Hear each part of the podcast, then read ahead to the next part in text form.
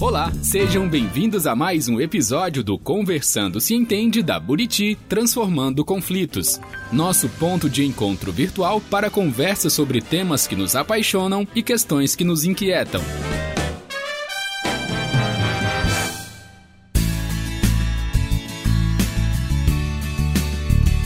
Eu sou a Karina Varenga e esse é o Conversando Se Entende, o nosso podcast da Buriti, sobre conflitos em organizações, empresas familiares, mediação, diálogos positivos e comportamentos humanos em geral. Oi, eu sou a Cintia Okawa e vou apresentar o nosso convidado de hoje. Ele se chama Eduardo Alvarenga e atua no segmento de mídia digital Out of Home. Você certamente conhece pelas telas com notícias e outros conteúdos relevantes em elevadores. O Edu se formou no Instituto Mauá de Tecnologia e engenharia eletrônica. Mas, enquanto ele estava ainda estudando, foi trabalhar numa agência de publicidade. Teve uma ideia de transformar os elevadores em plataformas de mídia. Abriu mão do trabalho na agência, de um programa de trainee e criou uma empresa pioneira nesse formato de comunicação. O negócio expandiu e foi adquirido pela Elemídia, que ampliou sua atuação para shopping centers e, mais recentemente, para prédios residenciais. A empresa foi adquirida pelo Grupo Abril e depois pelo fundo Vitória Capital Partner. Agora, em janeiro, foi comprada pela Eletromídia, empresa do portfólio do fundo HIG. Essa relação entre fundos de private equity ou de venture capital e empresas investidas é uma conhecida fonte de conflitos no meio corporativo. E é sobre isso e sobre as melhores práticas para lidar com essa realidade que o Edu vai conversar com a gente hoje. Bom, e se você notou algo em comum entre o meu nome, Karina Varela, Alvarenga e o do nosso convidado, Eduardo Alvarenga, é porque, além de tudo isso, é, a gente não contou uma coisa, né? O Edu é meu marido. Bem-vindo, Edu. Bem-vindo, Edu. Obrigado, Cíntia. Obrigado, Karina. Enfim, entre um homeschooling e outro aqui, a gente a está se encontrando para bater um papo. Eu tô, enfim, independente de qualquer coisa, super obrigado pelo convite. Vai ser um prazer conversar com vocês. Ai, obrigada a você por ter aceitado o nosso convite, Edu. Muito legal. E, Edu, me conta uma coisa. Quando a gente estava aqui conversando, né, pensando em qual pauta que seria da nossa conversa hoje, você sugeriu falar sobre esse tema do alinhamento entre investidores e investidas. Por que isso, Edu? Cíntia, eu tenho, eu, eu até por, pela trajetória que você descreveu, eu tive uma relativa experiência nessa questão de vender empresa, de como é que fica o pós a venda, como é que você alinha as expectativas do management e principalmente do, do novo acionista. E eu percebo, até baseado nessa história, eu sou muito procurado por empreendedores que estão vislumbrando a possibilidade de, de receber investimento dessas estruturas de capital. E sempre existe um medo muito grande, poxa, mas como é que, como é que fica essa história? Eu fiquei sabendo que é só sobre dinheiro, depois vai ser uma análise de planilha, como é que fica a essência do negócio? Pô, quem entende do negócio sou eu, né? Então, então eu, eu, eu sinto que é, essa vontade, por um lado, de trazer um fundo para realizar o sonho grande desse, desses empreendedores ou dessas empresas, ele conflita com o outro lado de perda de poder, de dificuldade de lidar com uma nova cultura. E, invariavelmente, as crises que eu assisto nessa indústria acontecerem passam por essa falta de alinhamento ou de comunicação entre investidor e investido. Né? É, então, eu acho que esse é um, e é um tema que tem se intensificado, porque cada vez mais tem surgido novos negócios, as startups estão trazendo uma avalanche de empreendedores para o mercado, consequentemente, os investidores estão cada vez mais mais tendo mais opções de investimento, o que traz uma complexidade muito grande para essas relações, né? E outra coisa interessante também que eu vejo, que as empresas hoje, antigamente se olhava para a estrutura de private equity, por exemplo, você tinha lá a tese é, específica que o investidor procurava, já era um mercado conhecido, aquele mercado não ia mudar radicalmente de uma hora para outra, então tinha uma relativa, uma relativa capacidade de olhar para o que vai acontecer, né? E, e o negócio não mudava na velocidade que muda hoje. Então, hoje você fala de uma empresa de mídia, mas em 3, 4 anos talvez essa empresa de mídia comece a ser uma empresa de, de IoT, de tecnologia. E aí o management, no final, passa a ter cada vez mais protagonismo na execução desse plano. Eu acho que hoje o management tem que estar muito, mas muito comprometido com o negócio, porque ele mudando muito rápido, quem percebe essas mudanças é quem está tocando a empresa. E aí o investidor tem que dar mais espaço né? Pra... Ah, então o que você está dizendo, Edu, é que é preciso é, preparar os dois lados, né? Tanto investidor quanto investido. E para essa relação começar boa desde o início, né? Ou seja, quem tem que entender quais são as intenções do investidor, né? A hora que ele vai aportar dinheiro nessa minha empresa entender quem é ele, quais são as intenções, né? E a recíproca é verdadeira também. Essa, acho que essa conversa transparente você está dizendo, ela deve existir desde o início, desde o começo, para que não surjam mal entendidos depois, né? Eu acho, eu acho que sim. E acho que é uma, a gente ainda está aprendendo a lidar nesse, com esse cenário. Eu acho que eu vejo, eu vejo ainda tanto um lado quanto o outro, ainda muito mais preocupado no processo de due diligence, no processo de avaliação do investimento, muito mais preocupado com os números, né? E tem que ter essa qualidade mesmo de análise, mas eu vejo um grau desproporcional do que, é, que se dedica a entender os números e o que se dedica a entender as pessoas por trás dos números. Eu acho que a gente, é, esse, essa balança ela precisa estar melhor equilibrada para esses empreendimentos darem certo. Acho que a gente ainda, é, vai, se eu tivesse que me arriscar aqui, eu acho que a gente deveria começar a fazer uma due diligence emocional, uma due diligence é, de quais são os objetivos das pessoas que estão diante do negócio. Isso é falado, mas não na mesma profundidade em que os números são analisados. Né? Então, acho que existe sim um espaço para as conversas difíceis acontecerem antes dos problemas existirem, né? É, até porque quando você fala, na verdade, dessa questão de relações, né? Então acho que depois que a gente passa por essa etapa de avaliar os números, fazer essa do diligence tradicional, né, onde a gente levanta toda a parte financeira, são as pessoas que ficam, né? Acho que quando a gente se, contra, se concentra nessa questão da, dos números, a gente está falando única e exclusivamente das pessoas jurídicas que são traduzidas dessa forma. Mas a gente esquece que quem toca, né, né, essas empresas, são pessoas físicas que precisam, enfim, equacionar como é que vai ser, né, o papel de cada um, quais serão as responsabilidades, como que vai ser a comunicação, a rotina. Eu acho que existe uma série de, de assuntos que precisam ser mais equacionados e equilibrados para o dia a dia que vai acontecer depois, né? Então, acho que aquela proposta de casamento funcionou, vai dar certo, mas como que ela realmente vai funcionar? Quais são as regras que vêm na sequência? Tem uma, tem até para terminar esse ponto, eu acho interessante, é a oportunidade de trabalhar com uma pessoa bem especial, que é o Fábio Barbosa, né, que é presidente da Abril, no momento em que eu trabalhei com ele. E ele falava uma coisa muito interessante sobre esse tema. Ele dizia: a gente tem que ter a clara ciência de que junto com o funcionário vem um ser humano com toda a sua complexidade. E você não, você não separa uma coisa da outra. Né? Então você entender esse ser humano é tão importante quanto entender o que deveria ser aquele cargo ou aquela função. Então isso vale também nesse processo que a gente está descrevendo aqui de investida e investidor. É, eu acho que isso tem acontecido muito mais frequentemente né, do que a gente imagina né, e do que a gente via no passado. Né, do, é, você que é um entusiasta aí da inovação, que a gente sabe, já acompanhou também um pouco da, da Buriti em seus trabalhos, né? A gente é, teve experiência já com várias startups de conflitos, né, que envolviam investidores. Então, o que, que, é isso, né? É, na hora que os sócios desejam essa, esse dinheiro, né, para poder seguir com seus negócios, como que é feito isso, né? Existe, primeiro, queremos fazer isso mesmo, né? Todos os sócios concordam de que esse é o melhor caminho a seguir, né? Ter um terceiro que vai, de uma certa forma, também tomar decisão junto, né? Então, tem que ter, além do alinhamento entre investida e investidor, a gente está falando de uma segunda etapa, né? Ou, na verdade, de uma etapa prévia, que é entre os sócios da empresa. Existe um alinhamento entre eles também, de que esse investimento é ok, né? De que é esse fundo que eu quero, ou é esse tipo de investimento que eu vou, que eu vou tomar, né? Como é que funciona isso? A gente tem visto muito isso no mercado hoje em dia. Você acompanha bastante aí as, as, as novas empresas, as pessoas que pedem teus conselhos, né? Como é que você enxerga isso? Interessante. Esse é um ponto faço aqui um parênteses, acho que a Buriti tem um baita de um mercado para atuar, eu realmente acho, acho que as relações estão cada vez mais complexas, tem uma horizontalidade né, na, nas relações das startups, enfim, a hierarquia cai por terra, então os diálogos são muito fundamentais nessas estruturas novas organizacionais, ah, estamos falando de squad, desses formatos novos de trabalho, agile e tudo mais, mas o fato de você colocar culturas diferentes na mesa para resolver um projeto traz uma complexidade nas relações que não existia. São caras que vêm de, de diferentes caminhos. Antes você tinha uma homogeneidade nas áreas, né? Pessoas muito parecidas trabalhando junto. A beleza do squad é pessoas diferentes trabalhando para resolver um problema em comum. Então vai ter um,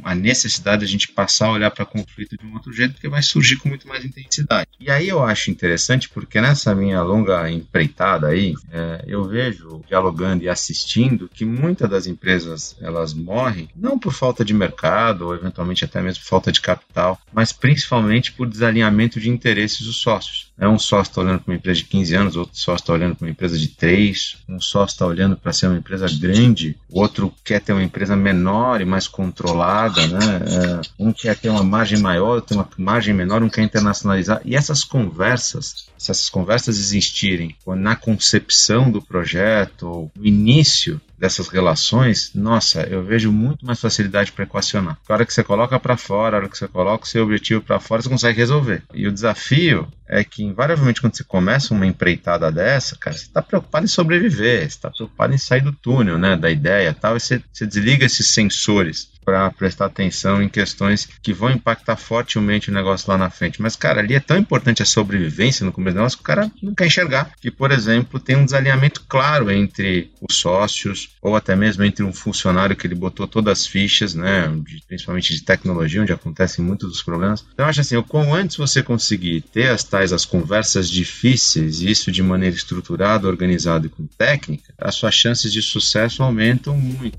Então, é isso que eu vejo. E Edu, me diz uma coisa, você falou aqui uma coisa interessante, né? Que nesse momento vocês estão querendo sair do túnel, vocês estão querendo ir para o mercado. Existe um turbilhão de coisas acontecendo, muitas coisas que precisam ser focadas. Como é que você enxerga essa entrada dessa conversa? Como é que a gente faz esse momento, né? Olha, tudo bem que a gente está aqui querendo, enfim, partir, mas como a gente senta, dá um passo atrás e senta à mesa para conversar? Como é que a gente faz essa entrada quando as pessoas estão nesse momento assim de aceleração tão grande? Essa é uma ótima pergunta e eu sinceramente acho que não existe uma bala de prata na história. Eu, eu diria que depende do perfil da companhia, depende até do mercado em que ela está inserida, mas acho que dando um passo atrás, acho que o mais importante é sensibilizar todo mundo de que esse desafio existe, né? O desafio de alinhar expectativas, de colocar na mesa os diferentes pontos de vista. Então, acho que precisa haver muitas vezes uma terceira parte, alguém de fora, falando, viu, isso pode dar problema. Isso aqui dá. Olha, olha só, olhem os exemplos e olha a quantidade de empresas ou de projetos que não dão certo porque as conversas difíceis não aconteceram, ou pelo menos o respeito ao conflito. Porque o conflito, muitas das, se for bem organizado, orquestrado, disciplinado e respeitado, ele é bom. Ele gera momento, ele gera discussão boa né? Aquela história, né? Todo mundo muito parecido, cara, você não tem o diferencial. Né? Então, acho que o, o, o fato de você respeitar o conflito, acho que é o primeiro passo. Gente, conflito é importante, a gente não vai esconder ele embaixo do tapete, a gente precisa falar sobre isso, e aí você precisa criar os ambientes cada empresa encontra o seu caminho, seja um comitê, seja uma pizza uma vez por semana para falar especificamente sobre as diferenças, não o que une as pessoas, mas o que diferencia. Enfim, eu, eu, eu, acho que o primeiro passo é esse. Eu tivesse que simplificar e respeitar o conflito e sensibilizar as pessoas da importância. No caso de vocês, Edu, como é que foi assim essa organização, né, da ansiedade por aumentar o negócio, por ampliar as, né, as ativas aí de atuação? Como é que vocês se organizaram nesse sentido internamente em relação aos investidores também? É, a gente passou por diferentes momentos, né? Teve lá um momento mais é, próximo de, um, de uma estrutura familiar, depois teve um momento já com investidor, depois teve um momento com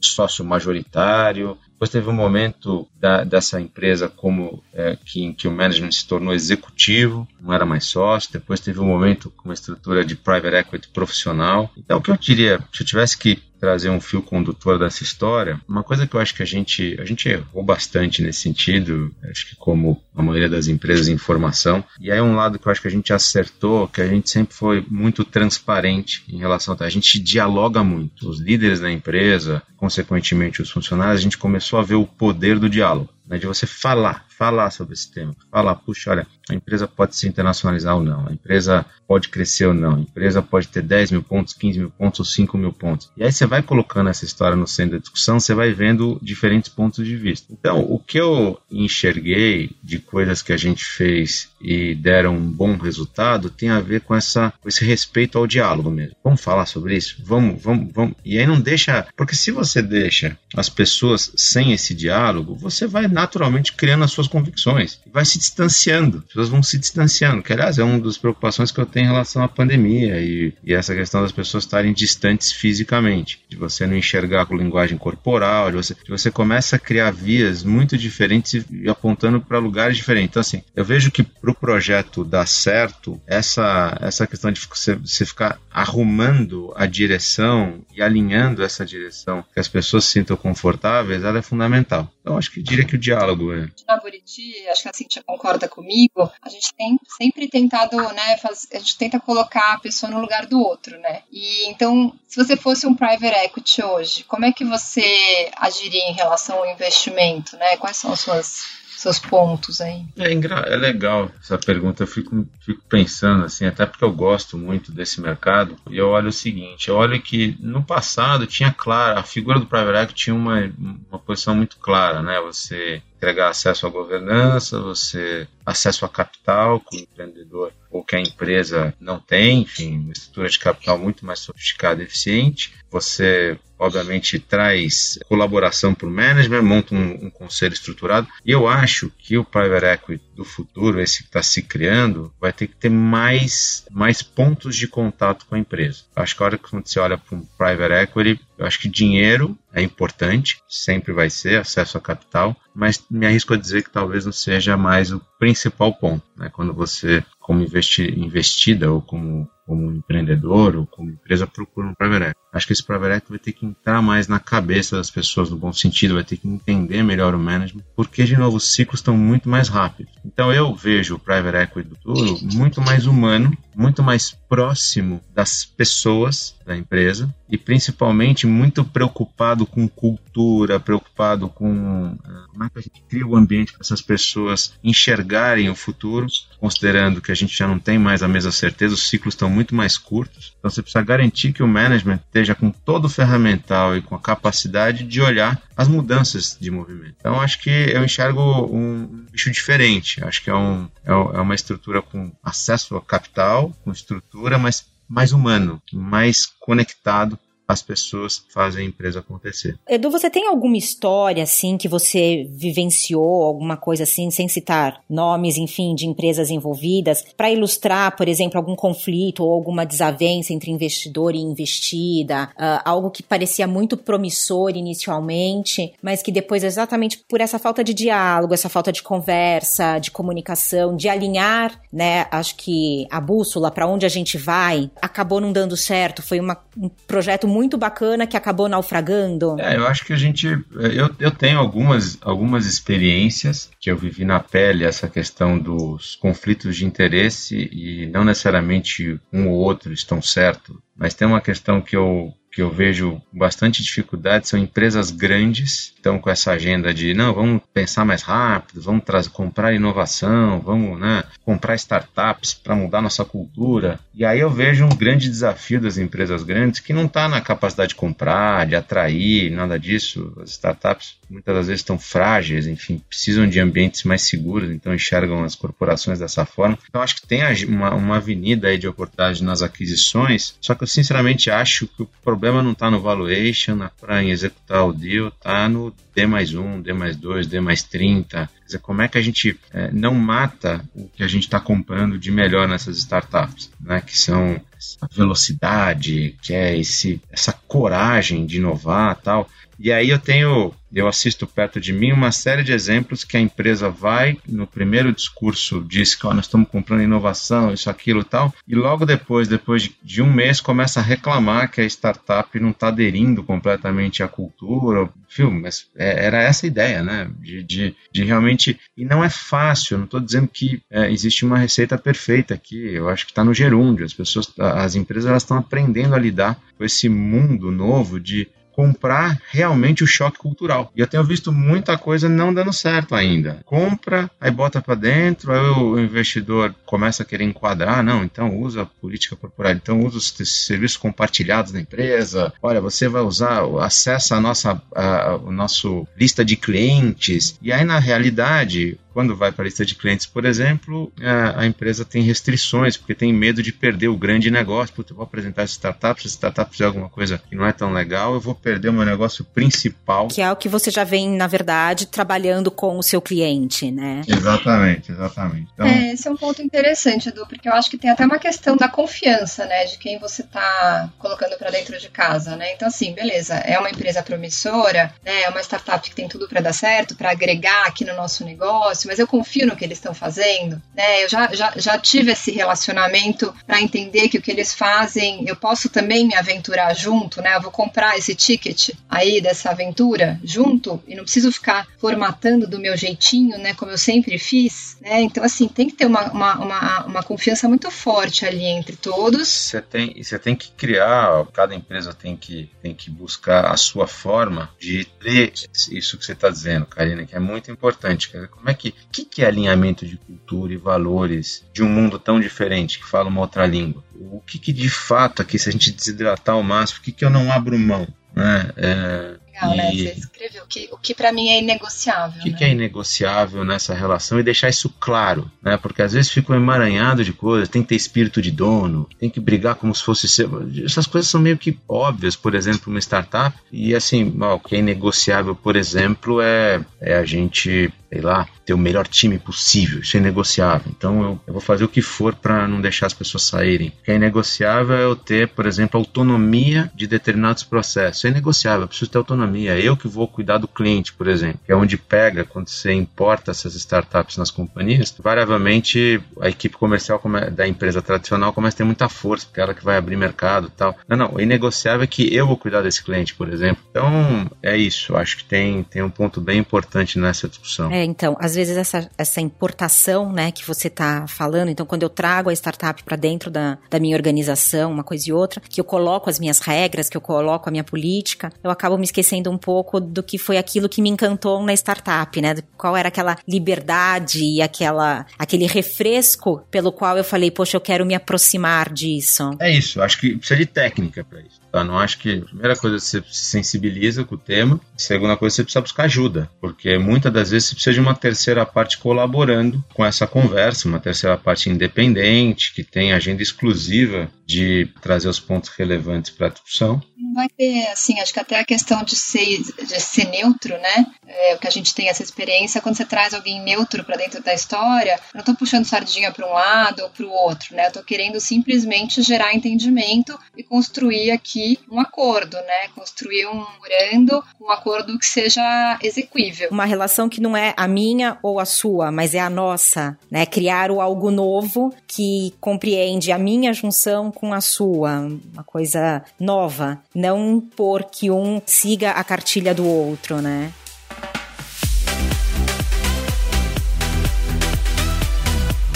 E aí, aqui a gente, assim, a gente sempre faz a nossa perguntinha, né, aqui no, no final. Não, pra gente finalizar, o que é uma pena, né, a gente finalizar tão rapidinho, assim. Tem conversa aqui pra muito tempo. Mas a gente aqui no Conversando Se Entende, Edu, a gente sempre pede uma dica, tá, pra quem veio conversar com a gente aqui, pro nosso convidado, de algum livro, de algum TED, enfim, alguma coisa interessante que quem tá ouvindo a gente possa ler, possa se interessar e, enfim, né, aumentar um pouquinho os nossos argumentos dentro desse assunto. Você tem alguma dica bacana para nós, Edu? Eu tenho sim. Eu tô lendo um livro que não é tão novo, é um livro já de fundo, mas é o Ben Horowitz. E é um craque do Vale do Silício. Ele escreveu um filme de hard, um livro The Hard Things About Hard Things. E para o momento que eu estou vivendo, que eu estou liderando uma integração de duas empresas no meio da pandemia, que é a Eletromídia e a Elemídia. Um grande desafio esse. Um grande desafio com um mercado desafiador. Eu estou lendo esse livro e estou aprendendo demais em eleger as batalhas nos momentos difíceis. Eu acho que tem, um, tem um, uma lógica assim que ele coloca a estrutura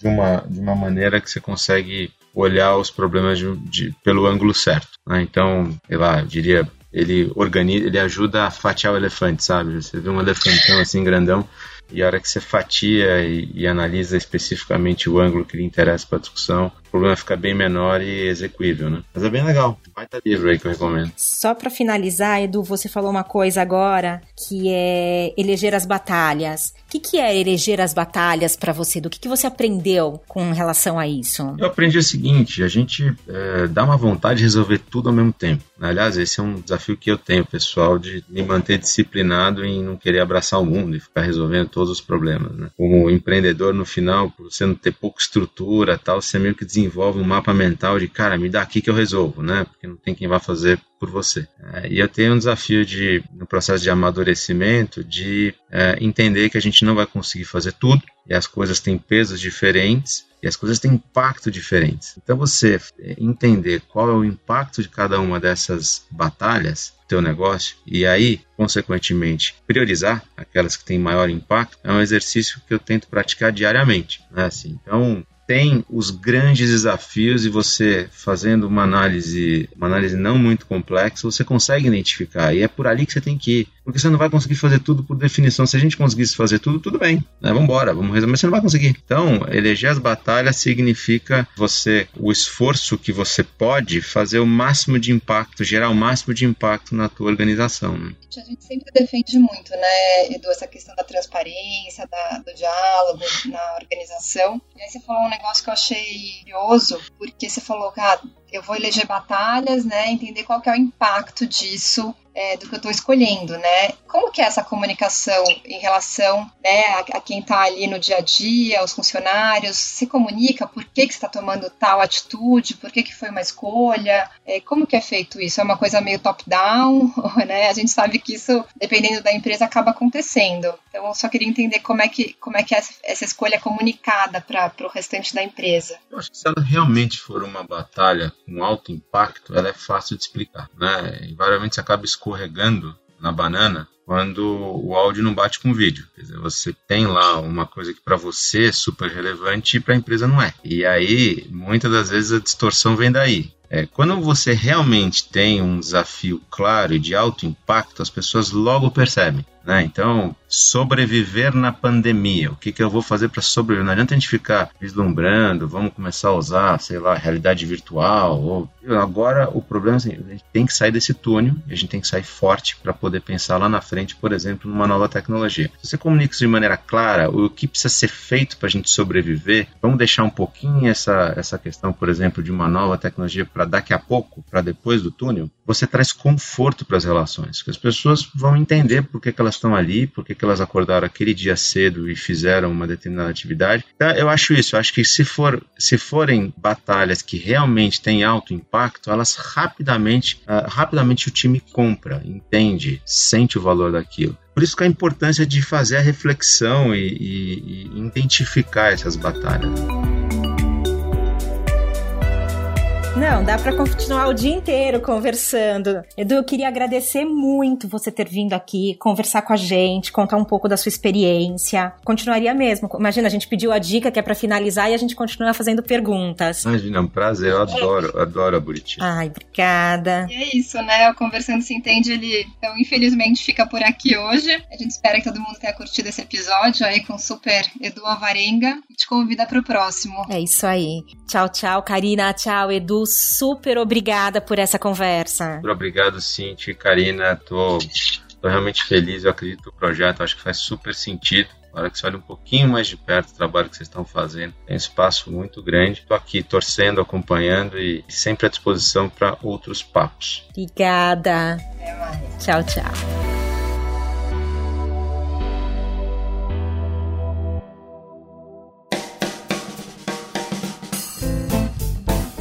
Se você gostou, mande uma mensagem para nós e veja mais conteúdos no site da Buriti.com e nas nossas redes sociais. Somos uma consultoria de mapeamento e gestão de conflitos, por meio da transformação de divergências em possibilidades. Sabemos que alinhando diferentes visões podemos chegar em acordos produtivos. E esperamos você no nosso próximo episódio do Conversando Se Entende, da Buriti Transformando Conflitos. Até lá!